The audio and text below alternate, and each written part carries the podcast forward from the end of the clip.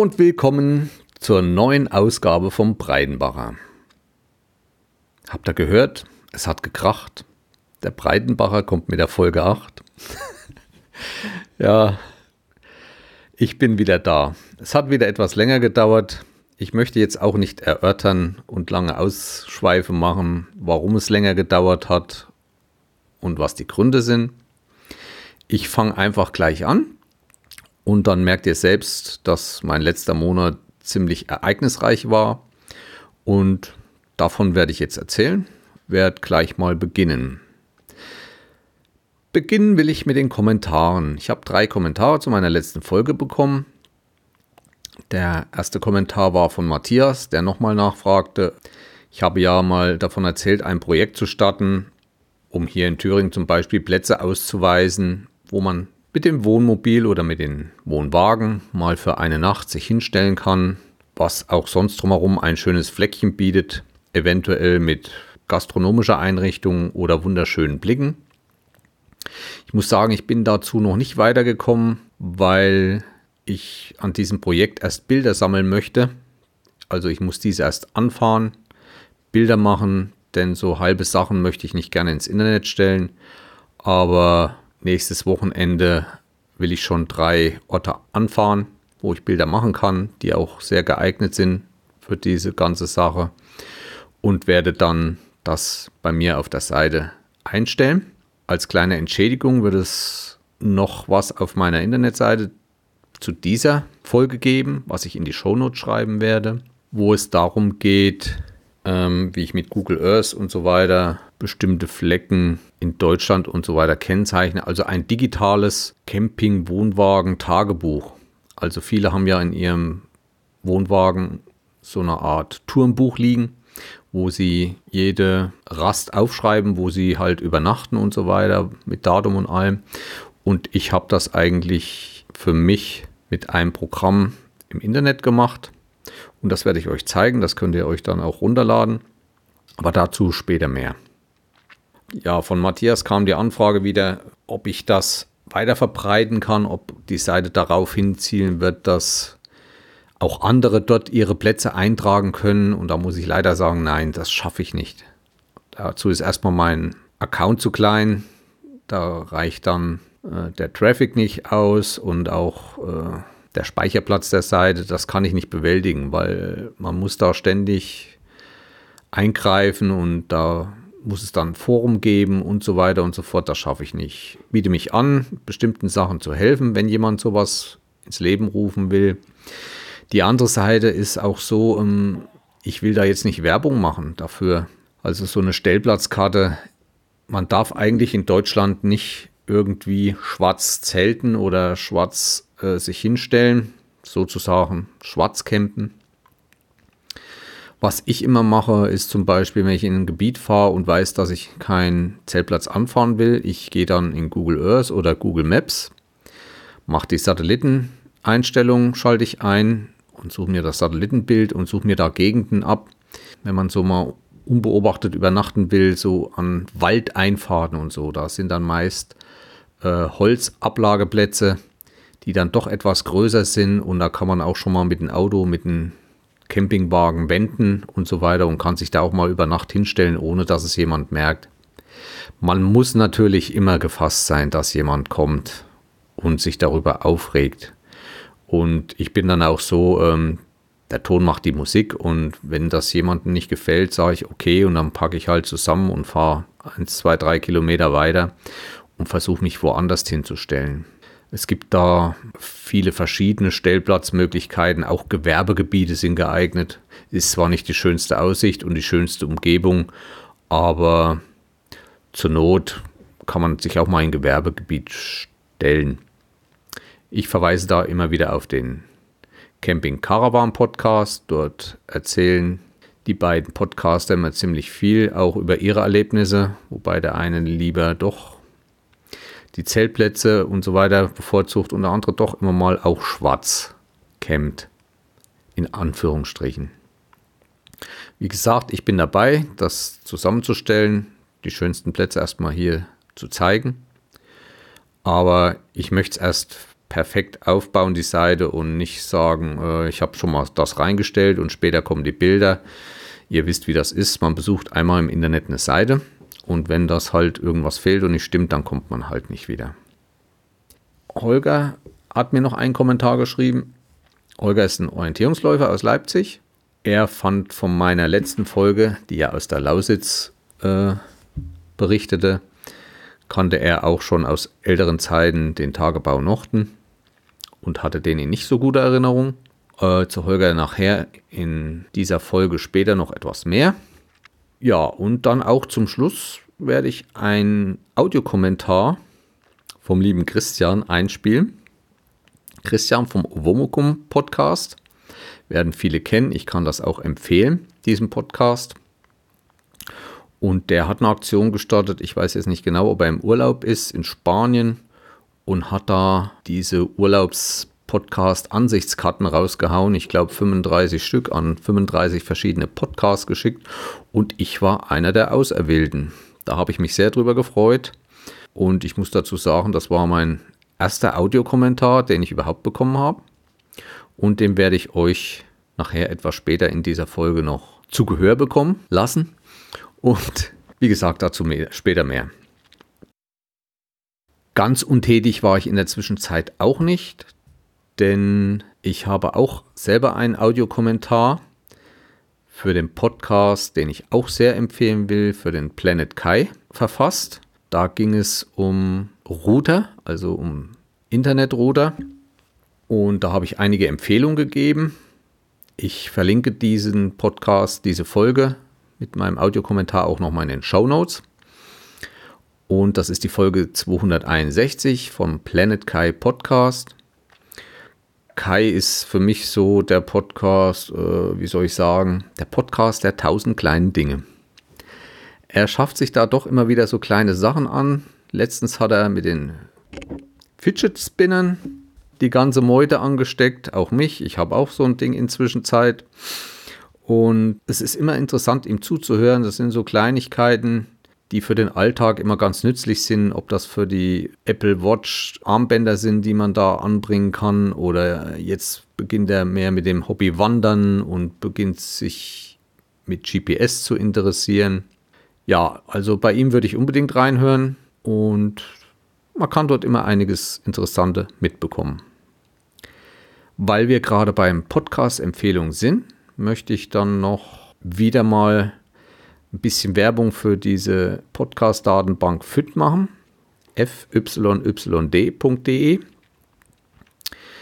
Ich habe dort einige Suchanfragen laufen. Also man kann dort Suchanfragen einstellen zu bestimmten Worten. Zum Beispiel, ich habe dort eingetragen der Breidenbacher, ich habe eingetragen der Rennsteig. Und wenn irgendwo in einem Podcast, der dort gehostet ist oder also der dort eingetragen ist, in den Show Notes diese Wörter erscheinen, dann bekomme ich eine E-Mail, dass in diesem und dem Podcast das Wort in den Show Notes oder in der Überschrift vorhanden ist und dass ich dem dann schon mal nachgehen kann.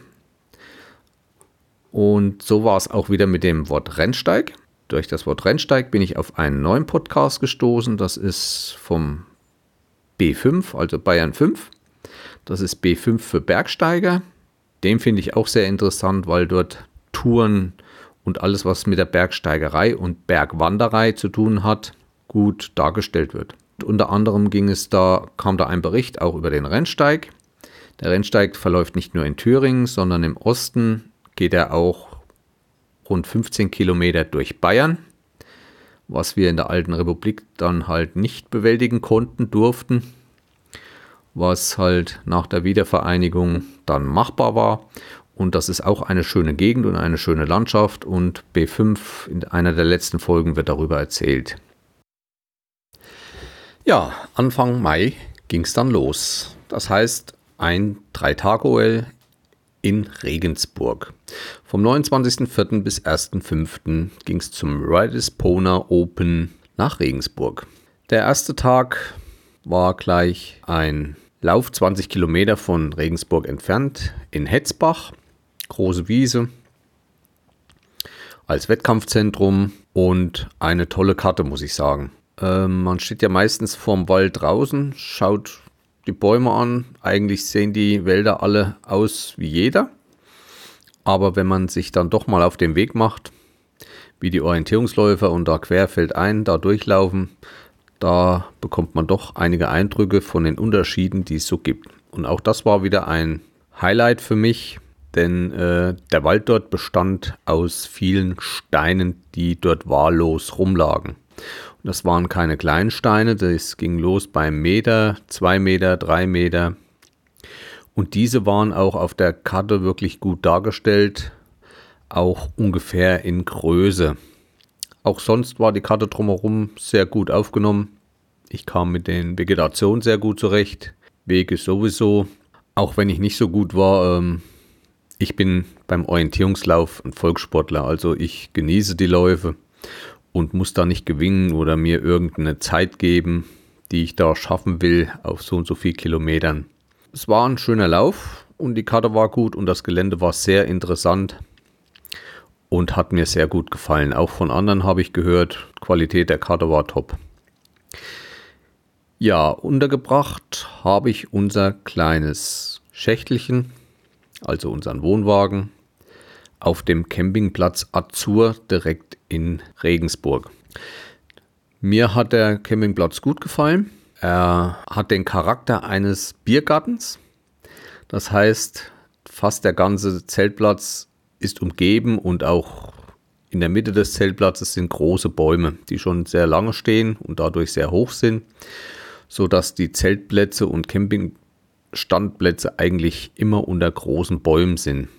War vielleicht im Frühjahr noch nicht so angenehm, wenn es nicht so warm ist, aber im Sommer, wenn die Sonne richtig platzt, ist das doch immer angenehm und ich mag das eigentlich dann lieber im Schatten zu stehen. Der Zeltplatz an sich mit Rezeption. Innerhalb der Rezeption gab es gleich einen kleinen Laden für das Nötigste. Angeschlossen war eine Kneipe, muss man schon sagen.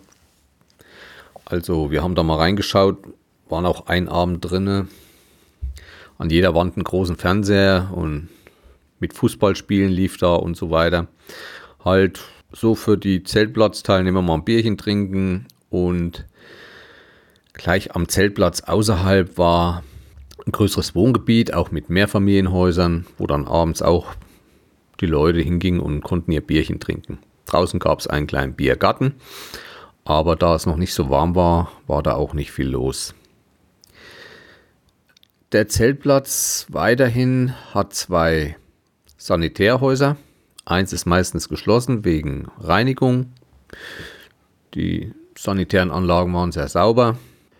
Weiterhin Zeltplatzbeleuchtung war sehr flach am Boden angebracht. Durch kleine Lampen, das fand ich sehr angenehm, als wenn da große Straßenlaternen rumständen. Die Standplätze waren sehr großzügig bemessen, sodass ich meinen Wohnwagen eigentlich rückwärts in meine Bucht reinfahren konnte und konnte noch geradeaus davor mein Auto stellen. Und da hatte ich immer noch Platz für ein Vorzelt und so weiter. Also das war sehr ausreichend. War halt ziemlich einfach, also keine Platten gelegt oder so. Es war nur so halb Wiese, halb wie halt Wald und so weiter, weil durch die hohen Bäume doch nicht so viel Bewuchs auf diesem Platz war. Liegen tut er sehr schön. Ich hatte ja schon gesagt, auf der einen Seite ein Wohngebiet. In diesem Wohngebiet ungefähr fünf Minuten entfernt ist auch ein Erlebnisbad. Das Bad ist das Westbad und Saunaparadies von Regensburg.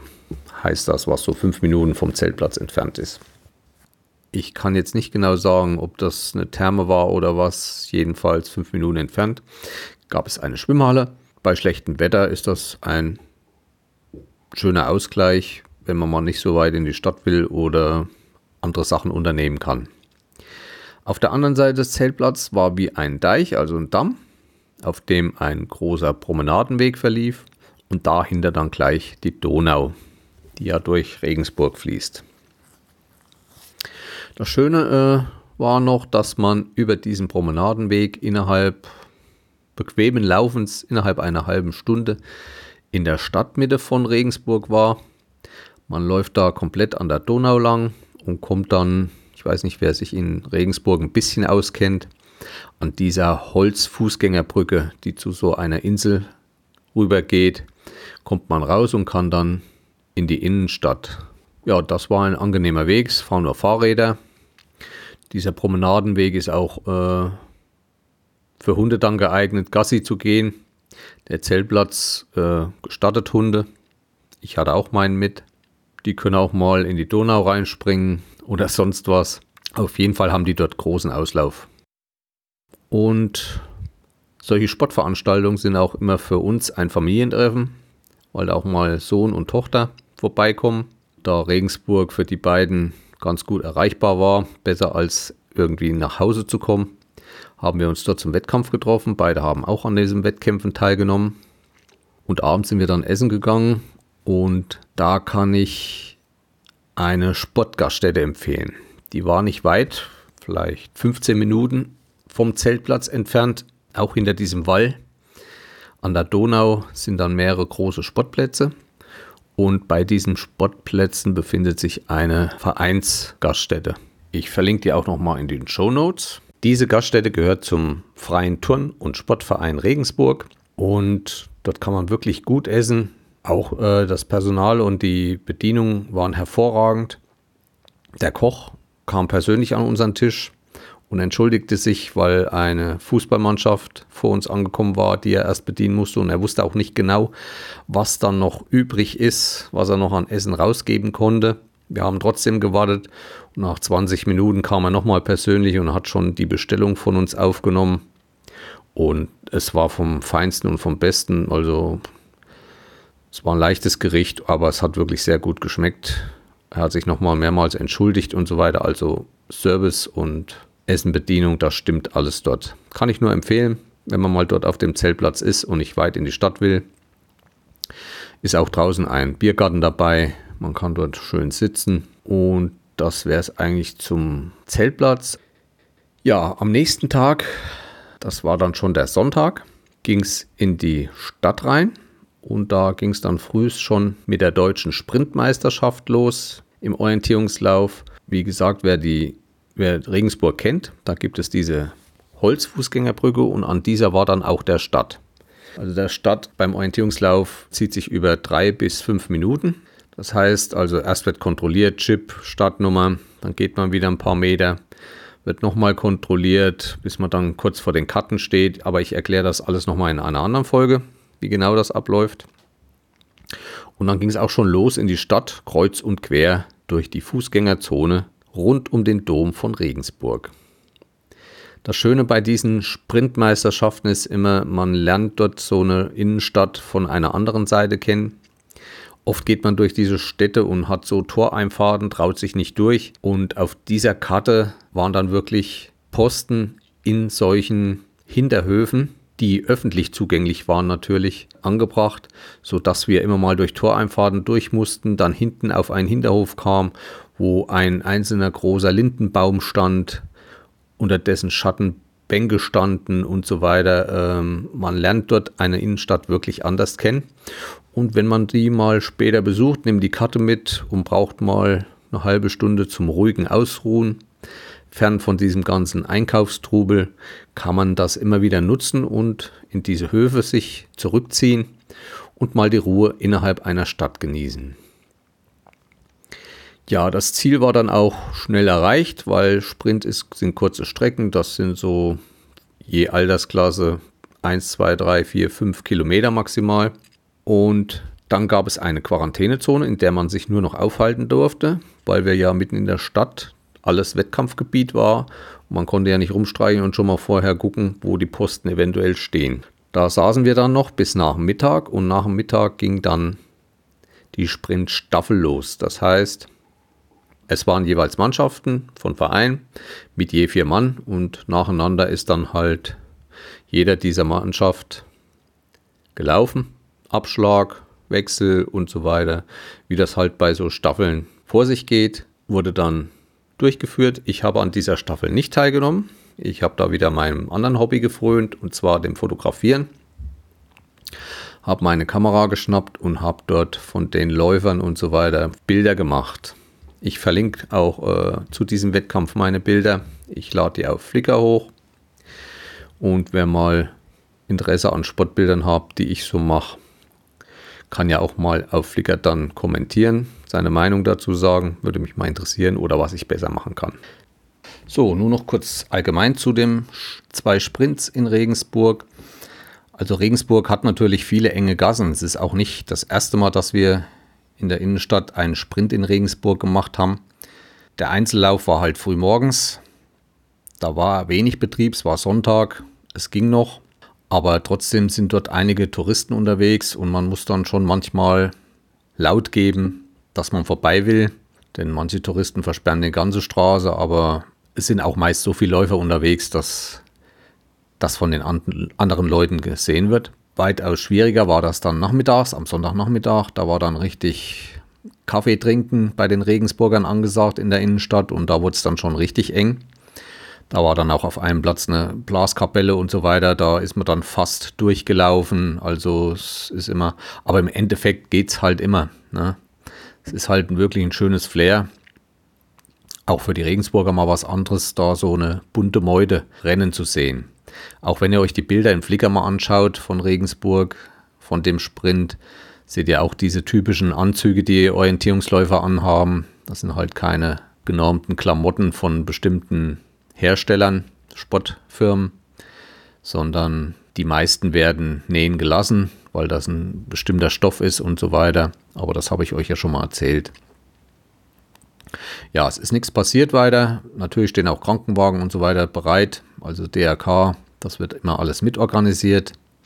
Kleine Wehwehchen gibt es immer. Es war eine tolle Veranstaltung. Der ganze Platz war voll, wo das Wettkampfzentrum war mit einer Bühne und mit Getränken, Imbiss und so weiter. Das wird immer ziemlich gut organisiert von den verschiedenen Vereinen, die solche Wettkämpfe allgemein in ganz Deutschland organisieren und auch in den Ländern. Das war der zweite Tag. Der dritte Tag, der war wieder etwas außerhalb von Regensburg. Das war nochmal ein Bundesranglistenlauf. Also wir fuhren dann früh so 10 bis 15 Kilometer raus von Regensburg nach Nittendorf. Dort war das nächste Wettkampfzentrum, wo nochmal ein Bundesranglistenlauf stattfand, normaler Orientierungslauf im Wald.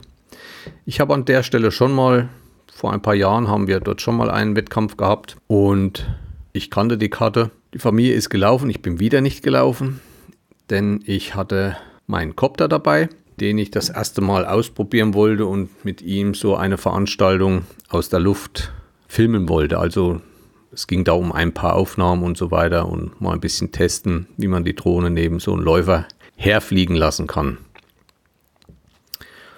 Das ist mir auch einigermaßen gelungen, obwohl ich mit den Aufnahmen noch nicht so hundertprozentig zufrieden war. Und ich verlinke euch dieses Video auch in den Show Notes und da könnt ihr euch das Ergebnis dort anschauen. Tja, das war das Wochenende am 1. Mai und danach ging es über die Autobahn wieder heim und die Arbeit hatte uns danach die Woche wieder. Als wir zu Hause waren, ich habe meinen Wohnwagen, unser Schächtlichen, in einer Scheune untergebracht, hier direkt neben dem Haus. Die gehört zu dem Grundstück. Und da habe ich auch den Strom dann ständig dran.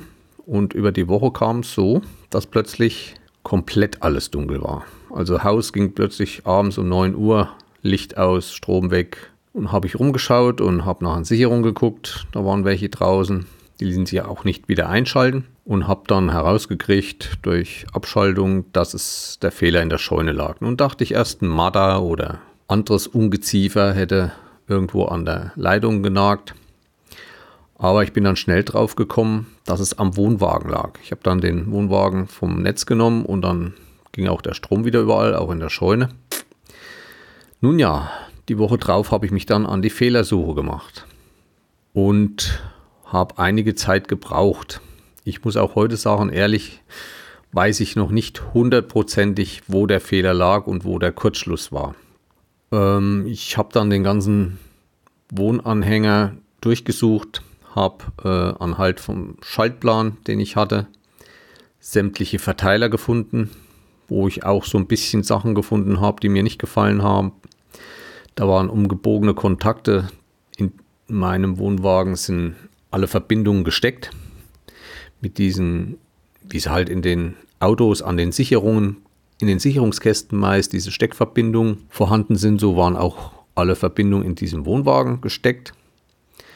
Da waren auch welche so halb zusammen umgebogen und dadurch gab es Berührung.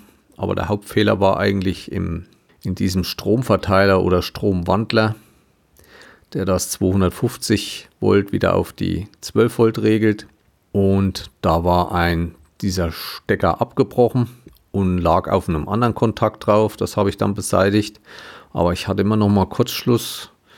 Und irgendwann, ich habe dann sämtliche Leisten noch aufgemacht, weil ich hatte es ja auch getwittert auf der Heimfahrt von Regensburg, sind wir noch mal in einen richtigen Schneesturm gekommen. Es war richtig saunass mit viel Wind, dass da irgendwo Feuchtigkeit reingekommen ist. Aber ich habe weder Feuchtigkeit noch irgendwie eine Stelle von dem Kurzschluss gefunden. Jedenfalls irgendwann habe ich dann wieder probiert, Steckdose, Stecker reingesteckt und plötzlich ging es wieder. Ist natürlich kein schönes Gefühl, weil man immer wieder denkt, na, kann immer wieder passieren. Aber ich habe ihn jetzt auch schon mehrere Tage wieder drinne stecken, also da ist nichts wieder gekommen. Das Wochenende drauf, das war dann, glaube ich, der 6.5. bis 7.5. zum nächsten Orientierungslauf-Wettkampf nach Sachsen gefahren und zwar nach Dippoldeswalde. Das war ein kleinerer Wettkampf, war zwar auch Bundesranglistenlauf und war auch eine Meisterschaft auf der Mitteldistanz. Ich bin da auch nur am Samstag gelaufen, also den ersten Lauf mitgemacht, wo ich kläglich eingebrochen bin, weil die Orientierung in diesem Wald hauptsächlich um Vegetation ging und ich habe da so immer ein bisschen meine Probleme mit den Unterscheidungen der Vegetation, wie das genau zusammenhängt mit den Farben auf den Karten und so. Das erkläre ich dann auch nochmal wieder in einer Folge direkt über den Orientierungslauf.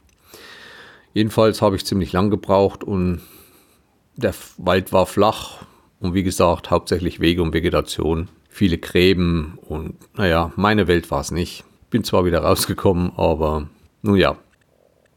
Ja, vor dem Wettkampf treffe ich dann so im Wettkampfzentrum ein und da spricht mich ein freundlicher Herr an, ob ich es nicht sei. Und ich sagte ihm, ja, ich bin's. Und jedenfalls habe ich dort Holger kennengelernt. Holger ist in meinem Podcast ein Kommentator. Er prüft auch meine Links, die ich verlinke. Da hat dann letztens mal wieder was nicht gestimmt. Äh, bei Flickr. Das ist halt so, manchmal ist man angemeldet, da kriegt man einen anderen Link, den man dann einsetzt. Und wenn man dann abgemeldet ist aus einem eigenen Account und versucht das dann wieder, da geht immer mal was durcheinander. Ja, habe mich sehr gefreut, habe ihn getroffen. Er war mit seiner ganzen Familie da. Er läuft auch Orientierungslauf und wir konnten uns kurz unterhalten und ja, ich habe meinen ersten Hörer getroffen.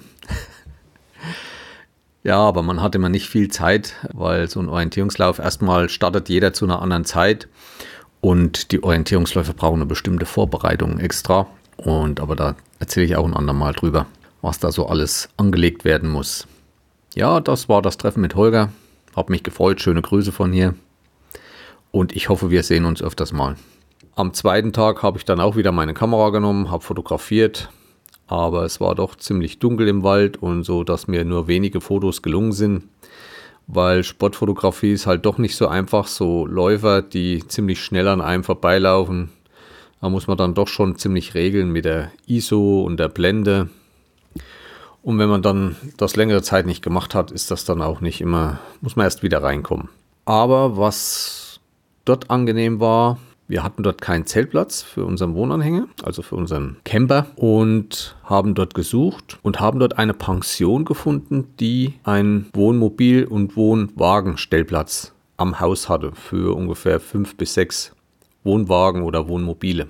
Und das günstige war pro Übernachtung mit allen drum und dran 10 Euro. Es war eigentlich eigentlich nur ein Schotterplatz, aber eine wunderbare Stelle. Ich habe euch dann auch noch mal ein Bild mit dem Ausblick aus dem Wohnwagen äh, in die Show Notes gestellt mit einem wunderbaren Blick über Malta. Also die Poldeswalde gleich das nächste Ortschaft ist Malta. Es gibt dort eine Talsperre, Maltertalsperre und das war doch ein bisschen am Hang gelegen und war ein wunderbarer Platz zum Campen. Direkt an jedem Platz ein Wasserhahn und auch ein Abfluss fürs Grauwasser. Und auch äh, Toiletten konnten dann an einer Stelle entsorgt werden, wo auch nochmal ein Wasserhahn mit Schlauch hing. Das reicht mir auch vollkommen, aber es war auch ein bisschen beleuchtet. Äh, was es nicht gab, waren Toiletten. Da musste man ins Haus gehen, aber das war nur von früh um 8 bis abends um 8 geöffnet und dort hatte man auch mal die Möglichkeit zu duschen. Das kostete dann allerdings ein oder zwei Euro zusätzlich pro Mann. Ja, nach dem Wettkampf und so ist Duschen doch immer angebracht für uns und wir sind da ganz froh, wenn wir das irgendwo machen können. Auf dem Blatt stand schon ein Wohnmobil, auch von, mit einem Orientierungslauffreund. Und da kamen wir auch ins Gespräch und der machte mich auch nochmal auf die Sache mit dem Landvergnügen aufmerksam. Über dieses Landvergnügen-Projekt wurde auch schon mal im Camping Caravan Podcast von Sönke und Marco berichtet. Aber ich traf einen, der hatte Broschüren dabei, gab uns eine. Nur kurz, äh, es geht darum, man kann bei landvergnügen.de ein Buch kaufen pro Jahr. Das kostet 30 Euro. Und da sind bestimmte Höfe und Einrichtungen von den verschiedensten Gewerben eingetragen, die alle gemeinsam haben, dass sie Stellplätze für Wohnmobile, Karawane oder nur Karawane oder nur Wohnmobile haben. Das steht halt alles in dem Buch. Äh, bei den Gewerben handelt es sich um Bauern mit Fleischproduktion, Gemüse, äh, Bäckereien, Kaffeeröstereien, Pensionen, Gaststätten, Ölmühlen, Käser, Fischer, Schäfer, Alpaka-Züchter, Wasserbüffel, Galloway-Züchter, Brauereien, Imker, Winzer und so weiter. 2016 hatte dieser Katalog noch 450 Gastgeber und jetzt in diesem Jahr 2017 sind schon 540 Gastgeber. Und das scheint zurzeit mächtig ins Rollen zu kommen, denn auch auf Facebook kann man Landvergnügen äh, verfolgen und die stellen da solche Einrichtungen vor. Was ich ein bisschen schade finde, wir wissen noch nicht so richtig, wo wir Urlaub machen dieses Jahr und da wollte ich das eigentlich nutzen und wollte mir, habe dieses Buch noch nicht gekauft und wollte nur schauen, ob in unsere Richtung, wo wir fahren wollen, auch solche Einrichtungen zahlreich vorhanden sind, aber da sind wir nicht rangekommen. Da muss man halt erst das Buch kaufen um da fündig zu werden. Das werde ich in Kürze auch tun. In diesem Buch ist dann genau beschrieben, der Gastgeber, dann ist beschrieben, ob es WC gibt mit Wasser, Strom. Dann gibt es Unterschiede. Manche möchten nur Wohnmobile beherbergen, andere nehmen auch Karawane an und so weiter. Ja, das nur mal als Hinweis, wer sowas auch nutzen möchte. Und ich finde das eine schöne Sache. Diese Stellplätze sind kostenlos. Und es wird aber davon ausgegangen, dass man dann bei den Gewerben sich entweder eindeckt, was mitnimmt oder in Gaststätten dann Abend isst oder so und dadurch sein Obolus äh, mitbezahlt und die dann bewertet und vielleicht auch weitergibt, damit der Zuspruch der Einrichtung größer wird. Ja, das war eigentlich die Poldeswalde. Sind wir dann auch wieder eigentlich ganz gut heimgekommen. Zu Hause angekommen merkten wir oder auch schon unterwegs, dass im Bad unseres Wohnwagens unten in der Duschauffangwanne wurde es feucht und kam Wasser zum Vorschein. Wir haben schon geguckt, nirgendwo was gefunden. Es beunruhigte mich aber, so dass ich danach die Woche den Unterbau vom Waschbecken und das Waschbecken selbst abschraubte und feststellen musste, dass dieser Duschschlauch, der so angebracht ist, dass er im Wasserhahn verschwindet und dann hinter diese Einrichtung rutscht, dass der sich gelockert hatte. Dieser Duschschlauch ist ja aus Metall, aus diesem Riffelrohr. Also wir haben Waschbecken und da ist ein Wasserhahn dran und wir können diesen Wasserhahn nehmen und rausziehen aus seiner Halterung und da kommt dann dieses Rohr zustande und dieses Metall ist sehr schwer. Und an diesem Wasserhahn unten, von unten rangekommen, ist ein Kaltwasser, ein Warmwasserzustrom und Ablasswasser für den Wasserhahn dann, das ist auch. Und das ist so primitiv gemacht, dass das weder verschraubt ist oder sonst was, das ist alles Plaste und ist nur gesteckt. Jedes Mal, wenn man diesen Schlauch wieder reingetan hat, ist er mit einer Wucht nach unten und hat diese Steckverbindung immer mehr aus seiner Halterung im Wasserhahn gezogen. Dadurch lief dann halt das Wasser auch daneben. Mir kam es immer schon komisch vor, äh, gerade im Bad, wenn ich Wasser laufen lassen habe, als wenn irgendwie Luft reinkommt und der Strahl, der kam halt nicht richtig. So habe ich das dann auch, den Fehler beseitigt, habe das dann fester arretiert, dass das nicht mehr ausrutschen kann. Ich habe dann auch mal in die Shownotes ein paar Bilder reingemacht, wie so ein Wasserhahn, so ein Campingwasserhahn von unten aussieht. Und das läuft jetzt auch wieder alles.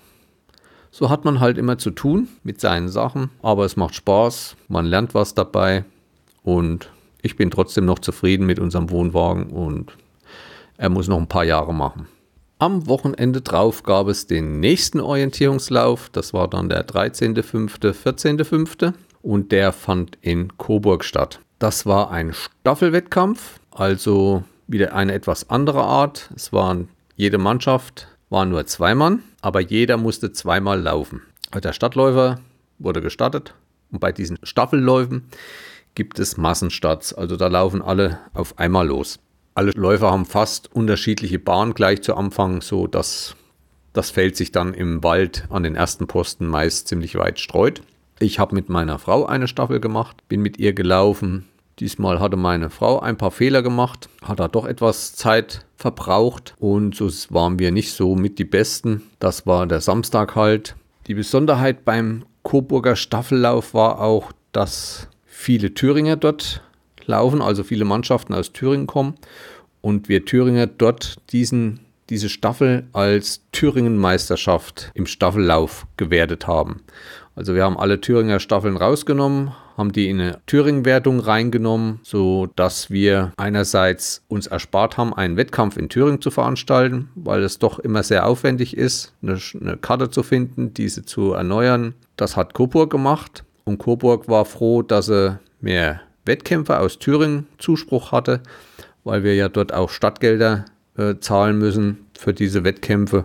Und die sind dann immer ganz froh, wenn dann doch sich die ganze Sache, dieser Wettkampf für die mehr lohnt. Das ist immer so eine Gegenseitigkeit mit Bayern und Thüringen. Es gibt schon in einigen Jahren, wenn die Coburger, wir sind zum Beispiel auch schon in der Coburger Innenstadt oder bis hoch zur Burg, haben wir Sprintmeisterschaften gemacht. Das sind halt die bayerischen Sprintmeisterschaften und wir haben dann wieder die Thüringer aus der Wertung genommen, haben für uns gewertet. So zahlt sich das aus und so äh, helfen wir uns gegenseitig in den Vereinen halt. Nach Coburg, das ist von uns eine Stunde entfernt über die Autobahn. Da haben wir dann auch nicht dort übernachtet. Und am Sonntag ist dann nochmal meine Frau mit Dieter hingefahren, denn Dieter, mein Vater, den ihr ja auch schon kennt von einer Folge, der macht auch noch Orientierungslauf. Der ist da auch mit hingefahren und ist dort auch gelaufen. Ich bin am Sonntag zu Hause geblieben und habe da wieder einige Sachen erledigt. Ja, das waren schon mal drei Wochenenden hintereinander Orientierungslauf mit tollen Wohnwagenerlebnissen. Das Beste war eigentlich Regensburg, weil das eine schöne Stadt ist. So, dann hatte ich ja noch was erzählt äh, mit so einer Art Projekt, also mit einem Wohnwagen und ja, es gibt bestimmte Leute, die führen halt ein Wohnwagen-Tagebuch oder Wohnmobil. Ich mache das äh, sozusagen virtuell. Ich bin schon seit vielen Jahren großer Fan von Google Earth. Von Google Earth gibt es jetzt drei Versionen inzwischen. Die eine, das war schon immer die kostenlose Version mit den Grundfunktionen, die ich aber jetzt auch nicht alle aufzählen will und erklären will. Dann gab es eine Pro-Version. Also zuerst musste man zahlen dafür weil man damit äh, Art Landvermessung auch machen kann und aber ist inzwischen auch kostenlos zu haben.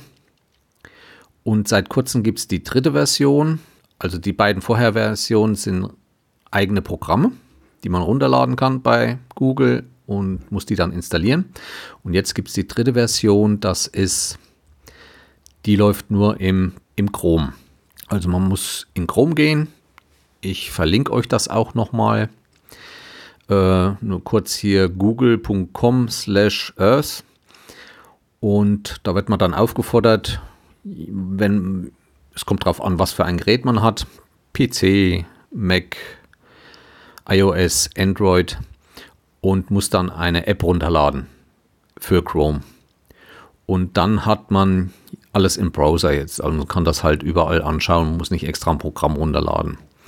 Und da hat es einige Fortschritte gegeben, so dass zum Beispiel jetzt auch Sachen, viele Sachen in 3D sind. Also man, die werben da mit Paris, so dass man rund um den Eiffelturm sich alles in 3D weitaus besser wie das, was schon in 3D gibt. Ja, kurz dazu zu Google Earth und ich benutze das ähm, als virtuelles Tagebuch für meine Wohnwagentouren. Ich habe euch in die Show Notes eine Datei gehangen und zwar endet die mit KML. Also Google Earth hat Ausgabedateien, alles was man da drin macht, Was macht man da drin? Man kann Wegpunkte, man kann ganze Tracks, also Verbindungen, ganze Wege äh, abbilden, die man, ich glaube, auch als GPX-Dateien sich runterladen kann. Also man kann in Google Earth, ob im Satellitenanzeige oder auch in der einfachen Anzeige, sich einen Weg machen und kann das dann abspeichern, auch als GPX. Wenn man alles haben will, macht man eine KML-Datei. Das gibt es, glaube ich, im Menü unter Meine Orte speichern. Und das habe ich genutzt und habe überall, wo ich bis jetzt mit dem Wohnwagen gestanden habe, habe ich mir erstmal einen Wegpunkt hingemacht. Zu jedem dieser Wegpunkte kann man ein Eigenschaftsfenster öffnen, indem man einen Text einträgt, gegebenenfalls auch einen Link zu einem Bild, was dann mit angezeigt wird.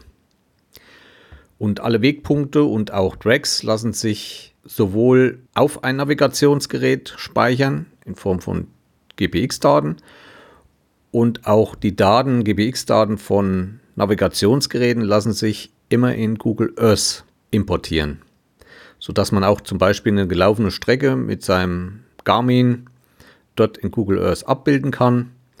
Man lädt das dort und ruckzuck äh, führt ein Google Earth an die jeweilige Stelle und zeigt den aktuellen Track, den man gelaufen ist, an.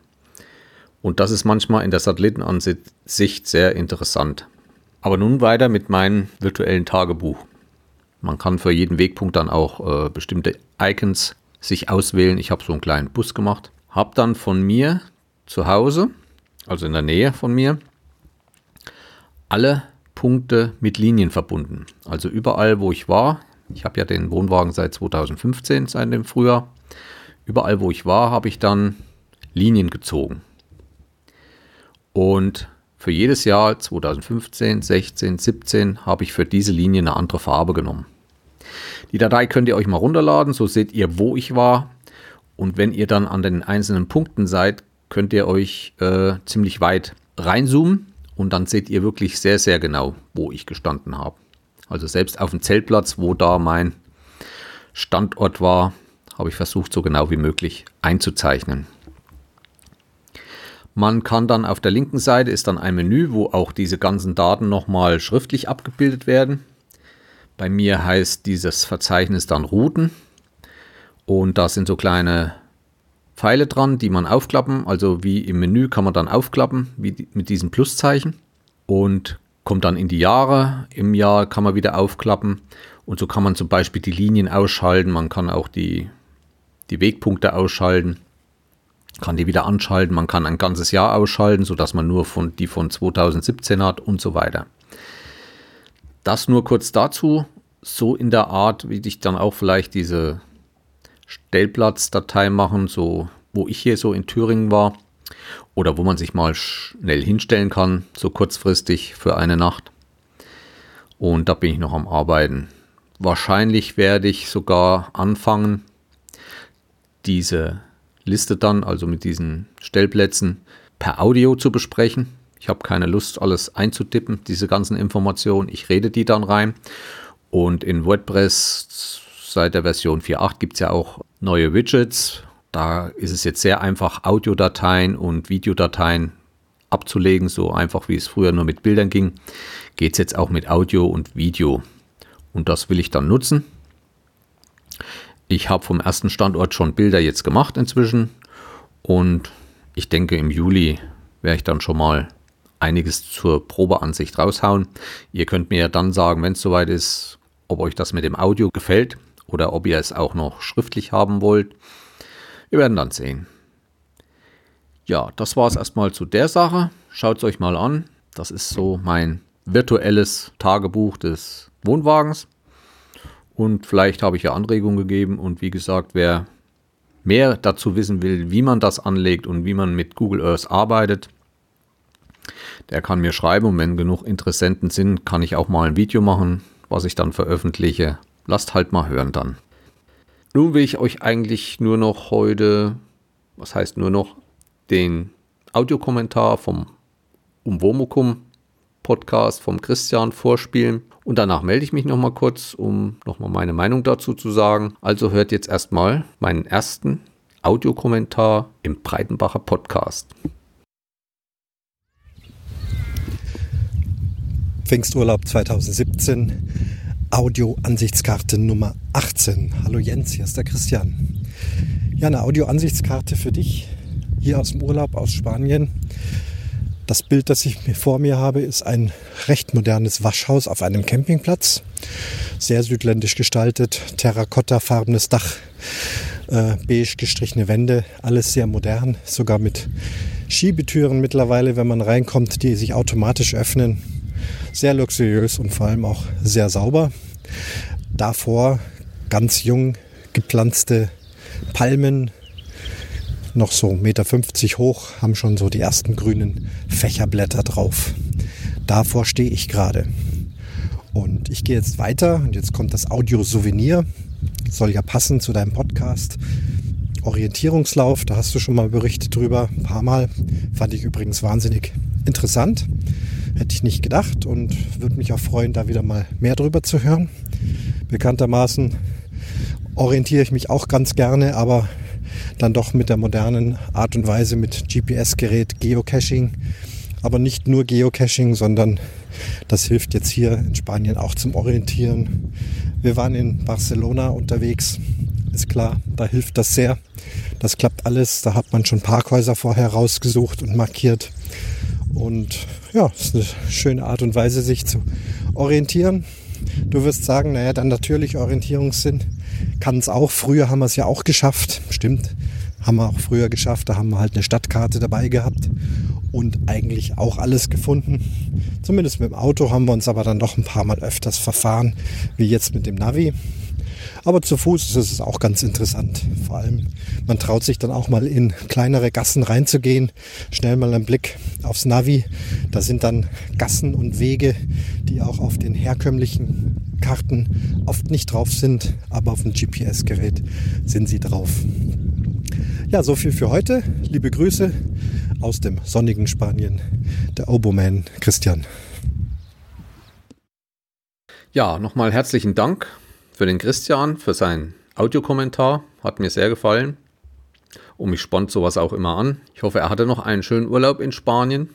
Ja, wie ihr gehört habt, ging es um die Orientierung in Großstädten und überhaupt. Man muss heute wirklich schon sagen, in der heutigen Zeit, was wäre man ohne Navigationsgeräte? Ich glaube, wir würden mehr, viel mehr Zeit brauchen, um an bestimmte Orte zu kommen. Aber ich muss trotzdem jeden raten oder würde jeden raten, auch noch ein bisschen den eigenen Verstand oder auch den eigenen Instinkt mit in die Waagschale zu werfen, um nicht alles der Technik zu überlassen. Auch die Technik kann mal versagen und man ist dann irgendwo und kommt dann gar nicht mehr zurecht. So ein Gerät kann auch mal unterwegs kaputt gehen und, und sonstige Sachen. Wenn wir zum Beispiel fahren, meine Frau ist Beifahrerin, die hat immer auch noch einen Autoatlas auf dem Schoß und schaut damit, wo wir uns gerade befinden. Also kontrolliert das.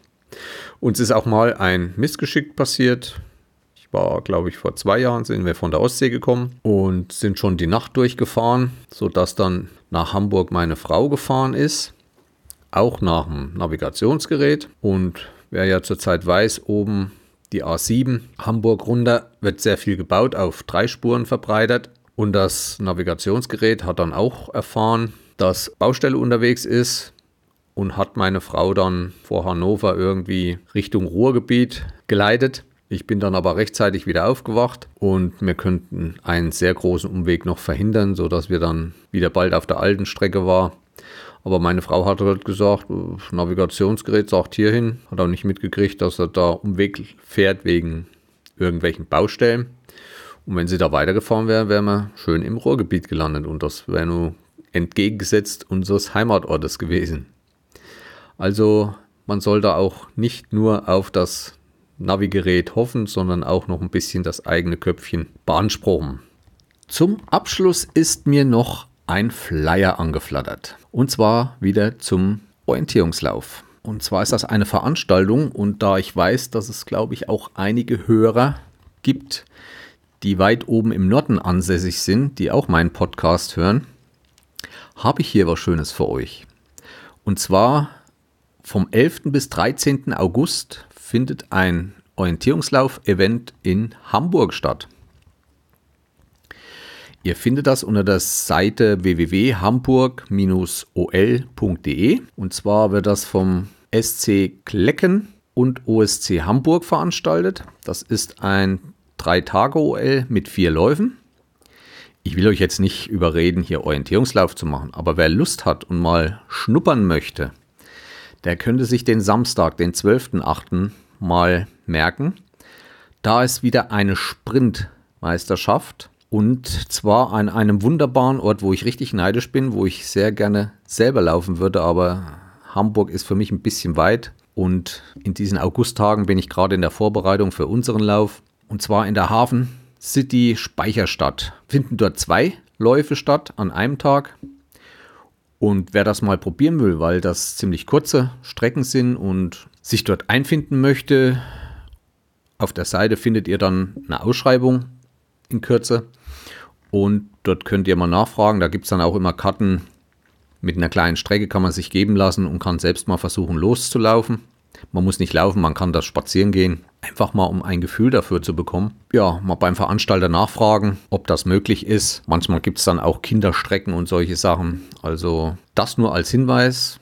Ich wäre gerne mal da oben gelaufen, gerade in der Speicherstadt. Ich mag Hamburg, ich war schon öfters dort. Und das ist bestimmt ein sehr interessanter Lauf, besonders der Sprint halt. Am Freitag ist ein Abendsprint schon und zwar am Altonaer Balkon, das ist im Hamburger Hafen. Und am Sonntag ist dann eine Langdistanz, die niedersächsische Meisterschaften im Rosengarten. Wo das ist, kann ich nicht sagen. Aber das steht dann alles in der Ausschreibung. Da ist dann auch Wegebeschreibung, Anfahrt und so weiter.